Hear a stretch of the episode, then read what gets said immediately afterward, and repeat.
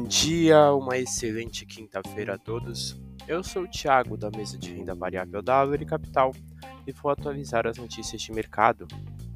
No mercado internacional, fechamento de ontem, o S&P 500 teve uma queda de 0,16%, o DXY subiu 0,26% e os Treasuries para dois anos tiveram alta de 0,82%. As bolsas internacionais fecharam em leve queda, com a ata do Fed mostrando que os dirigentes pretendem manter a alta nos juros. Com os números de inflação abaixo do esperado, a dúvida agora é se serão um ou dois aumentos neste ano. Indicadores internacionais para o dia de hoje: as ofertas de emprego de hoje nos Estados Unidos saem às 11 horas.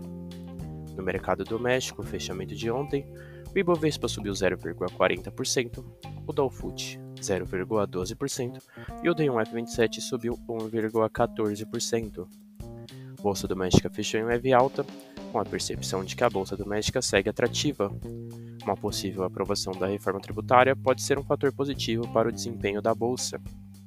No radar doméstico, manter atenção com a discussão da reforma tributária na Câmara. Essas foram as notícias de hoje. Desejo a todos ótimos negócios.